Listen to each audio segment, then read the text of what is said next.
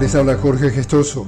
En el podcast de hoy, los ataques israelíes en las últimas horas mataron al menos a 90 palestinos en el campo de refugiados de Jabalia, el mayor de los ocho campos de refugiados en Gaza. Los incesantes bombardeos también impactaron el hospital Nasser.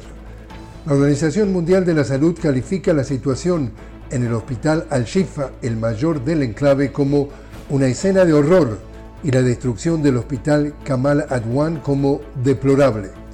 Israel está usando el hambre como un arma de guerra contra los palestinos de Gaza, según Human Rights Watch, que comienzan a saquear los camiones de ayuda en busca de agua y comida en la ciudad de Rafah.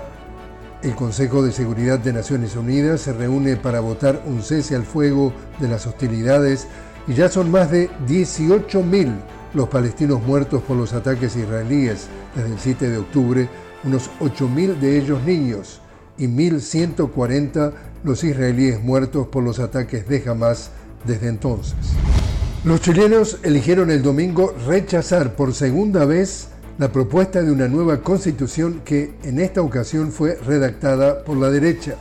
El en contra se impuso con un 56% frente al 44% de a favor. 13 regiones votaron en contra, solo 3 a favor. Se trata del segundo plebiscito que se realiza en Chile en apenas 15 meses con la intención de sustituir la constitución de 1980 que todavía rige en el país y que es herencia de la dictadura de Augusto Pinochet. En Ecuador, la Fiscalía solicitó nuevamente la orden de captura de Jorge Glass sin especificar por qué pretende procesarlo. El ex vicepresidente de Rafael Correa, que estaba libre desde el año pasado tras cumplir cinco años de prisión, se refugió en la Embajada de México en Quito en busca de protección.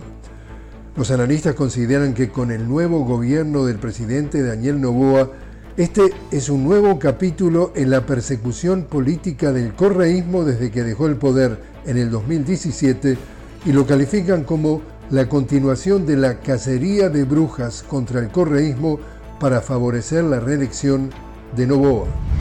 Y en Perú, el Poder Judicial inicia este lunes el juicio oral contra Alberto Fujimori, quien fue excarcelado el 6 de diciembre por orden del Tribunal Constitucional. El expresidente peruano y otros 22 investigados son acusados del delito de homicidio calificado con alevosía.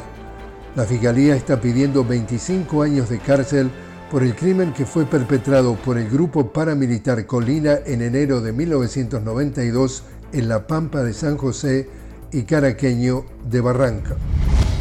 Y así es como está el mundo. Les habló Jorge Gestoso. Los invito a que me acompañen en un nuevo podcast de la noticia con Jorge Gestoso. Hasta entonces.